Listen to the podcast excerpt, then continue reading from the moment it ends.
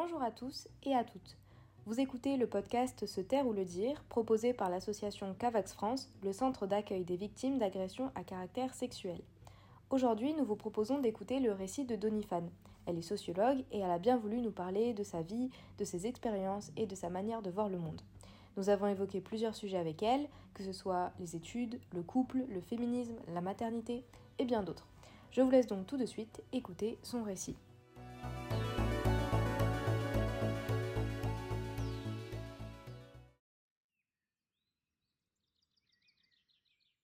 Je suis, j'ai 62 ans, donc je suis, j'ai une formation de sociologue. Là, euh, euh, je n'ai pas d'activité euh, en cours parce que je suis en train de déménager. J'ai élevé trois enfants et je vis seule dans un, dans un petit village pas loin de la région toulousaine. Alors, euh, j'ai eu plusieurs activités, puisque en fait, j'ai été euh, assistante sociale pendant 40 ans. Et euh, en fin de, enfin, en milieu de carrière, j'ai repris mes études, puisque initialement, je voulais être sociologue. Mais quand j'étais en terminale, on m'a, on m'a déconseillé. Et pour des raisons familiales aussi, il fallait que je fasse des études courtes et que je sois autonome financièrement. Donc, c'est vers 48 euh, ans que j'ai fait euh, une démarche de validation des acquis à partir de mon expérience et des formations que j'avais suivies euh, en tant qu'assistante sociale.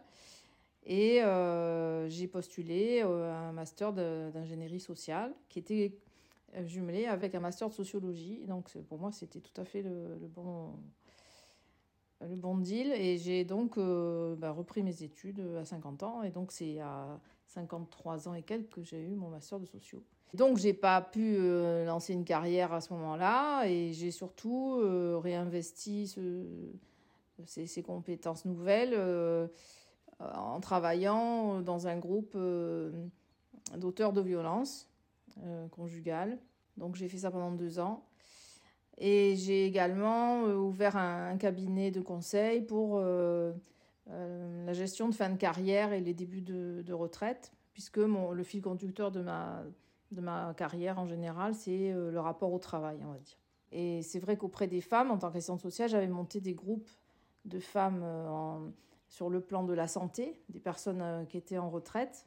Et pendant cinq ans, j'ai eu un groupe régulier avec lesquels on a mis en place des, des séances sur des thèmes qu'elle choisissait. Et je faisais venir des intervenants et petit à petit, c'est elle qui, mobilisait les intervenants. Ma fille aînée était en train de, faire un master de droit. Moi, c'était important que mes enfants euh, fassent des études supérieures pour accéder à un poste qui leur permette d'être autonomes. Et je me suis dit, mais, euh, j'ai qu'à essayer aussi, pourquoi pas, euh, voilà j'avais toujours ce souhait de, d'aller au bout. Voilà, j'avais l'impression d'être jamais allé au bout de, de, ce que je pouvais faire. Voilà. Donc je me suis dit, bah, au moins atteindre ses limites, c'est important. Et, voilà. Donc c'était compliqué parce que je travaillais, j'étais divorcée, j'avais mes trois enfants en garde alternée et c'était difficile de mener les tout à bien. D'autant que je, ma maman a eu un AVC à ce moment-là. Enfin bon, j'ai géré beaucoup de choses. Mais sinon, c'était, c'était pour moi un grand plaisir de, de retrouver un, objectif que j'avais eu euh, adolescente. Quoi. Et là, eh ben, j'ai concilié les études et, mon, travail. Euh, mais c'était de la formation continue, donc le système était prévu pour, et puis on était une trentaine, on se soutenait, donc euh, ça s'est bien passé. Mais alors le retour au concept et à la sociologie, pour moi, c'était un vrai régal. Enfin, c'est, je me suis vraiment trouvée là, quoi. J'étais à la bonne place, voilà. Alors moi, je suis euh, une enfant de coloniaux puisque euh, mon père a fait toute sa carrière euh, en Afrique. Ma maman a rejoint mon père là-bas. Et après, elle était sans activité parce que mon père était agent commercial dans une, entreprise import-export. C'était le système de la, la, mère au foyer. Enfin bon. Après, ils se sont séparés, ils ont divorcé on est venu en France et là, ma maman euh, a été seule à, nous élever, ma sœur et moi. Et donc, euh, j'ai connu les difficultés que peuvent rencontrer les, femmes qui élèvent des enfants. voilà. Elle avait travaillé plus jeune comme institutrice et après elle a, repris une activité de secrétariat. Enfin, elle a pris ce qu'elle a trouvé à la quarantaine. Et c'est vrai qu'à l'époque, il y avait assez peu de, d'enfants de parents divorcés. C'était pas aussi fréquent que maintenant. Mais bon, ça m'a pas. Quand j'étais dans la situation, j'ai pas de souvenir de, souffrance. Voilà. Après, je dis pas que ça laisse pas des traces. Finalement, au bout d'un moment, on se rend compte que si. Mm. mais j'ai pas, euh, par rapport à d'autres familles euh, où les parents ne sont pas séparés, mais où il y a un conflit, euh, ils assistent à des scènes. Bon, j'ai pas eu, j'ai pas eu ce, ces difficultés-là. Et du coup, j'ai une question, c'est hum, pourquoi vous n'êtes pas du coup dirigé euh, directement euh, vers sociologue? Parce que bon, on nous disait que c'était bouché, donc il n'y avait pas forcément de, d'emploi.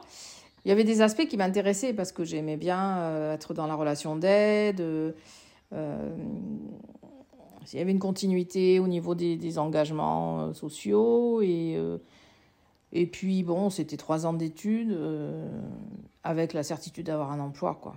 Voilà. Mais, euh, mais c'est vrai que même au cours des, des, études sciences sociales, euh, bah, j'ai découvert Bourdieu. Enfin, j'étais dans une école qui était très, un peu post-68 art. Pourtant, on était, on était un peu loin, mais je me rends compte que j'ai été marquée par intellectuellement et même au niveau du, du, féminisme et tout ça. C'était ma, ma formation, elle, elle, est partie de là, quoi. C'est quoi votre rapport au féminisme? Quand est-ce que ça a commencé euh? Alors, bah, je ne sais pas si c'était du féminisme.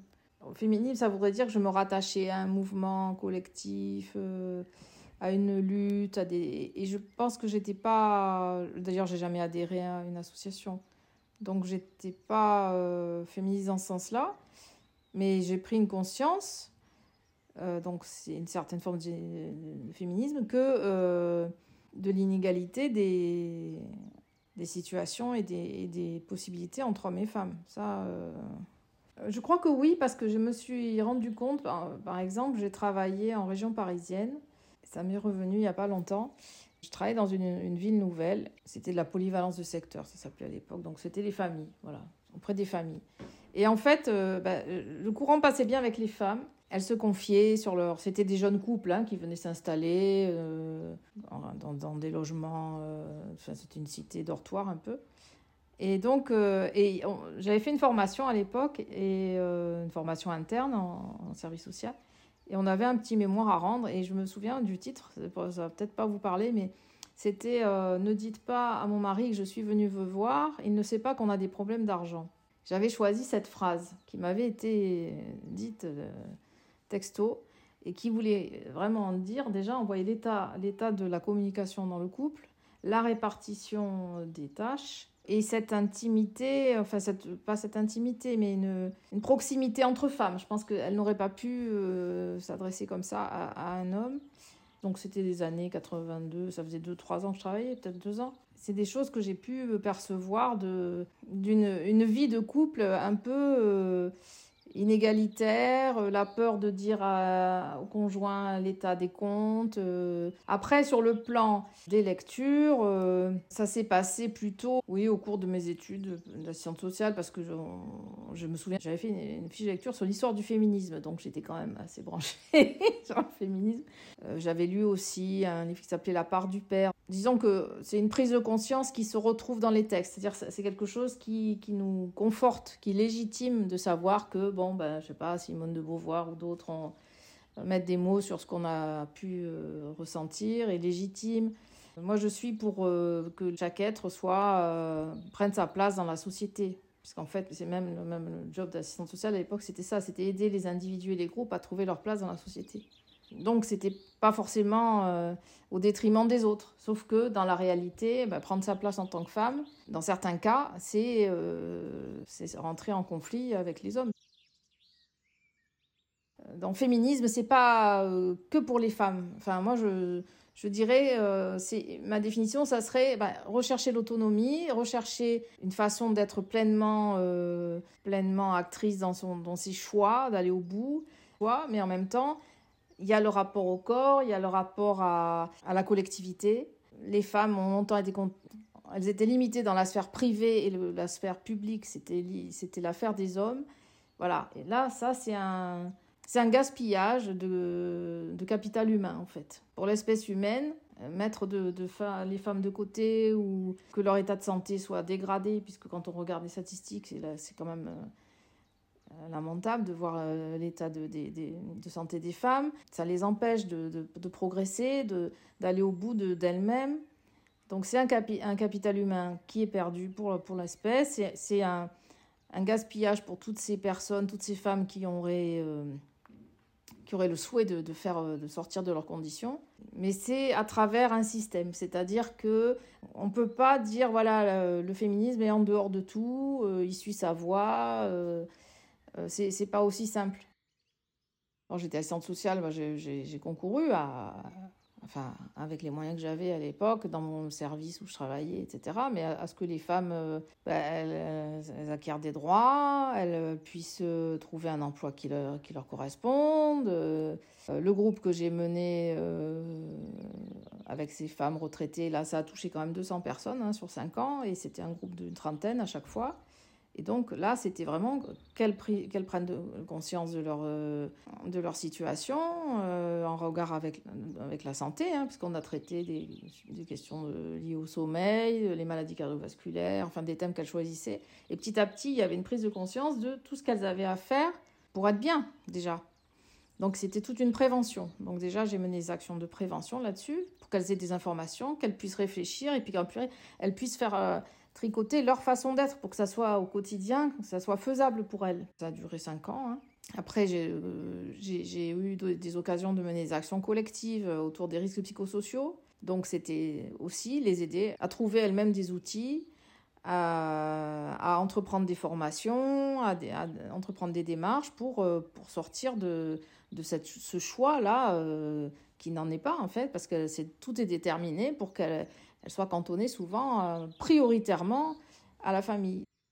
Et après, donc, euh, en tant que sociologue, c'était le travail avec les auteurs de violence, parce que là, pour moi, c'était inconcevable de, euh, vouloir lutter sans, sans, aller du côté des auteurs et de savoir qu'est-ce qui amenait des hommes à, à être violent. Et comme là, mon job, c'était, de travailler sur euh, la prise de conscience, qui reconnaissent déjà leurs actes, qui réalisent dans quoi ils sont, dans quoi ils sont entrés, qu'est-ce que ça représente, l'origine qu'ils peuvent trouver de, de, leurs actes? Est-ce que c'est quelque chose de familial? Est-ce que c'est euh, le rapport à la femme en général? Ou bien est-ce que c'est le rapport avec leur conjoint en particulier? Enfin, j'ai vu des, des, des, parcours tout à fait différents, mais le point commun, souvent, c'était l'absence de langage. C'est des gens qui ne savaient pas communiquer sur leurs émotions. C'est toute la société qui est malade de ça, quoi. Après, euh, bon, il y a des... Y a des facteurs déclenchants. Euh, les addictions, euh, des conditions de travail difficiles, des conditions de vie difficiles, le chômage, enfin il y a plein de facteurs. Mais déjà, je pense qu'on est dans une société qui a du, mal à, accepter les émotions euh, quand ça vient de la jante masculine. Et je pense qu'il y a un travail à mener. Euh. Et donc après, effectivement, j'ai intégré l'atelier contre les préjugés sexistes et de genre par une personne que je connaissais. Et là, c'était euh, l'occasion de, bah, de promouvoir euh, une réflexion. Mais je n'ai jamais été militante parce que euh, peut-être que c'est pas mon, tempérament, mais je pense que ce travail que j'ai mené auprès des auteurs, c'était ma façon de, m'engager parce que c'est un engagement physique, c'était émotionnel, enfin c'est quelque chose qui impacte. Mais je suis contente parce que j'ai quand même pu euh, faire une, une synthèse de cette expérience au travers de la conférence que j'ai faite à, l'atelier. Donc, euh, j'ai pu produire quelque chose euh, pour moi et, que j'ai partagé. Voilà. C'est important le partage. Qu'est-ce que pense votre entourage de vos engagements? Je ne sais pas, finalement. J'ai une fille avec qui j'en ai parlé qui avait l'air intéressée puisqu'elle voulait écouter ma conférence. Euh, je sais pas ce qu'ils en parlent, mais peut-être que j'en ai pas parlé moi-même non plus. Donc, euh, parce que quand j'ai mené ces actions-là, j'étais encore assistante sociale. Euh, Et je l'ai même pas dit à mes collègues au début. Parce que c'était, euh, je sais pas comment dire, c'était assez personnel en fait. Je, je, je ne cherche pas à convaincre, je n'ai pas de, de, message à... J'aime bien partager, mais je ne vais pas chercher à convaincre quelqu'un. Et puis, à part euh, euh, si on me pose des questions, hein, ça peut m'arriver. Hein, J'ai des, amis qui m'ont posé des questions, mais, euh, mais de moi-même, euh, j'ai pas le souvenir d'en avoir parlé. même vis-à-vis des, des, compagnons que j'ai pu avoir, je sais pas si j'en parlais tant que ça, parce que. Ouais, je sais pas. Alors, avec mes filles, c'est tout un. Euh, je sais pas si, si. Moi, ça me gênerait pas d'en parler, hein, mais euh, je voudrais pas euh, plaquer des choses. Je veux pas que ça soit anachronique. Parce que moi, c'est le fruit de, de ma vie, des circonstances, des. des euh, en sociaux, on l'étudie beaucoup, ça, comment on, se construit dans une, une, une cohorte avec des événements euh, de l'époque. Et, maintenant, euh, le contexte est tout à fait différent. Par moment, je me dis, je ne suis pas sûre que l'expérience puisse euh, servir aux jeunes, mais euh, en, en, revanche, elles savent que, que je les ai poussées à faire des études et à être autonomes financièrement. Elles le savent, ça. C'est pas simple parce que j'ai eu aussi un fils. Comme c'était le petit dernier, je ne sais pas si c'est parce que c'était le petit dernier, ou parce que euh, je l'ai eu tard, ou parce que ben justement, euh, quand j'ai divorcé, il était encore petit. Alors, est-ce que c'est ça qui fait que euh, il a eu des excuses et que j'ai peut-être été moins exigeante avec lui? Je sais pas. On a des réflexes qui sont qui sont pas favorables à l'égalité. Par exemple, s'il y a du bricolage, ben on va s'adresser aux garçons. Toujours, ça renvoie toujours à, à, à la, dominance physique des garçons. Euh, D'autant que j'ai lu aussi dans, que à l'origine, en fait, euh, quand on parle, on remonte au néolithique, euh, en fait, le, le, le modèle de l'homme qui ramenait euh, de quoi nourrir la famille, euh, c'est quasiment faux parce qu'en fait, les femmes, quand elles cueillaient, euh, elles étaient assignées à la cueillette, il semblerait que ce qu'elles rapportaient était beaucoup plus favorable au développement du cerveau. Donc en fait, c'était les femmes qui assuraient le... Enfin, dans l'espèce, ce sont les, les, femmes qui ont apporté le plus pour l'évolution euh, de l'Homo sapiens. C'est aussi ça qui m'intéressait dans cette conférence. Comment la science s'est construite.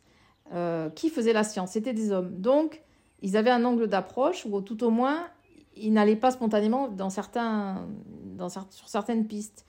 Et quand on a eu des, des Américaines qui ont été... Euh, qui ont reboosté tout ça, euh, sont allés voir, euh, par exemple, des outils ou, qui sont allés voir euh, dans les tombes. On s'est rendu compte que bah, finalement, on avait pris des hommes pour des femmes et inversement. Le grand chef viking, c'était une femme. Enfin, tout est comme ça.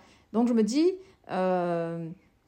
d'abord, je trouve ça fabuleux. Enfin, moi, c'est des domaines qui que je trouve ça assez intéressant ça se sait pas assez. Et puis je pense qu'il faut travailler sur les deux. Il faut travailler sur le quotidien, sur des aspects euh, euh, législatifs, sur le rôle, pour, enfin pour les violences, il y a beaucoup de choses à faire euh, à tous les niveaux, mais il y a aussi sur les sur les, la connaissance pour, ne, pour briser ce, tabou bon, ben, ça a toujours été comme ça. Euh, ben non, je suis pas sûre. Donc c'est pour ça que j'espère un jour euh, étudier la question. Je pense qu'il faut que les qu'on arrive à ce qu'on reconnaisse plus les femmes qui jouent leur place mais qu'elle ne se censure pas non plus elle-même, parce que là, ce qui est inquiétant quand on parle des jeunes, quand même, c'est que euh, avec la, les dernières lois, euh, enfin les derniers dispositifs d'éducation nationale, les filles se sont censurées dans les options mathématiques et scientifiques. Euh, alors qu'elles réussissaient très bien scolairement, elles étaient meilleures jusqu'au au bac que les garçons. Est-ce que vous avez toujours eu envie d'avoir des enfants? Alors toujours, je ne peux pas dire. Disons que quand j'étais d'âge euh, passé 25 ans, là, par exemple, je me souviens que j'avais des amis qui, auraient, avaient vraiment une envie d'enfant. Euh, voilà. Euh, et moi, euh, je n'avais pas d'envie d'enfant. Enfin, je me dis, j'en aurais. Mais il faut que je trouve quelqu'un que j'imagine un père potentiel. Voilà. Moi, les grossesses, je les ai eues sans problème je ne peux pas dire que c'était des périodes exceptionnelles parce que bon, on est quand même limité dans pas mal de choses. Mais bon, porter la vie, c'est quand même assez fabuleux et c'est une responsabilité. Enfin, moi, je l'ai vu comme ça, comme une responsabilité. J'aurais bien aimé, mais je ne sais pas si j'ai réussi, mais leur transmettre la, confiance en eux, l'ouverture d'esprit, l'ouverture vers, euh, vers la nature, que, que, l'être humain prenne sa place, mais pas plus, quoi. J'étais assez écolo euh, assez tôt. Et le sens des responsabilités. Ça, je pense que c'est important d'assumer. Euh, on a le droit à l'erreur, mais, euh, mais après, il ne faut pas s'en prendre aux autres. Voilà, il y a un moment où il faut, faut payer le prix, quoi.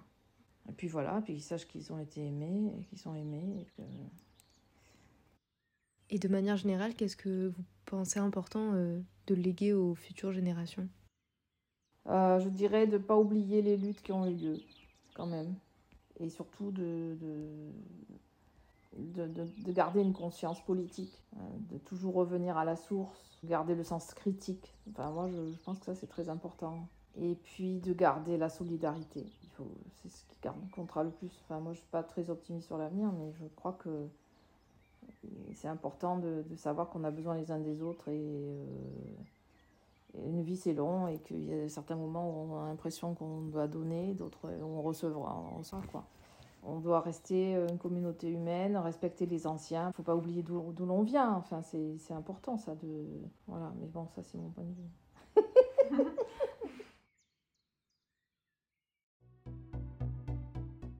C'était le portrait de Donifan, un podcast proposé par l'association Cavax France. Merci de l'avoir écouté. N'hésitez pas à le partager autour de vous ou sur les réseaux sociaux. Je vous rappelle que vous pouvez retrouver tous nos podcasts sur toutes les plateformes et sur notre site internet cavaxfrance.com. Nous vous retrouvons dès le mois prochain pour un nouveau podcast. En attendant, prenez soin de vous. À bientôt.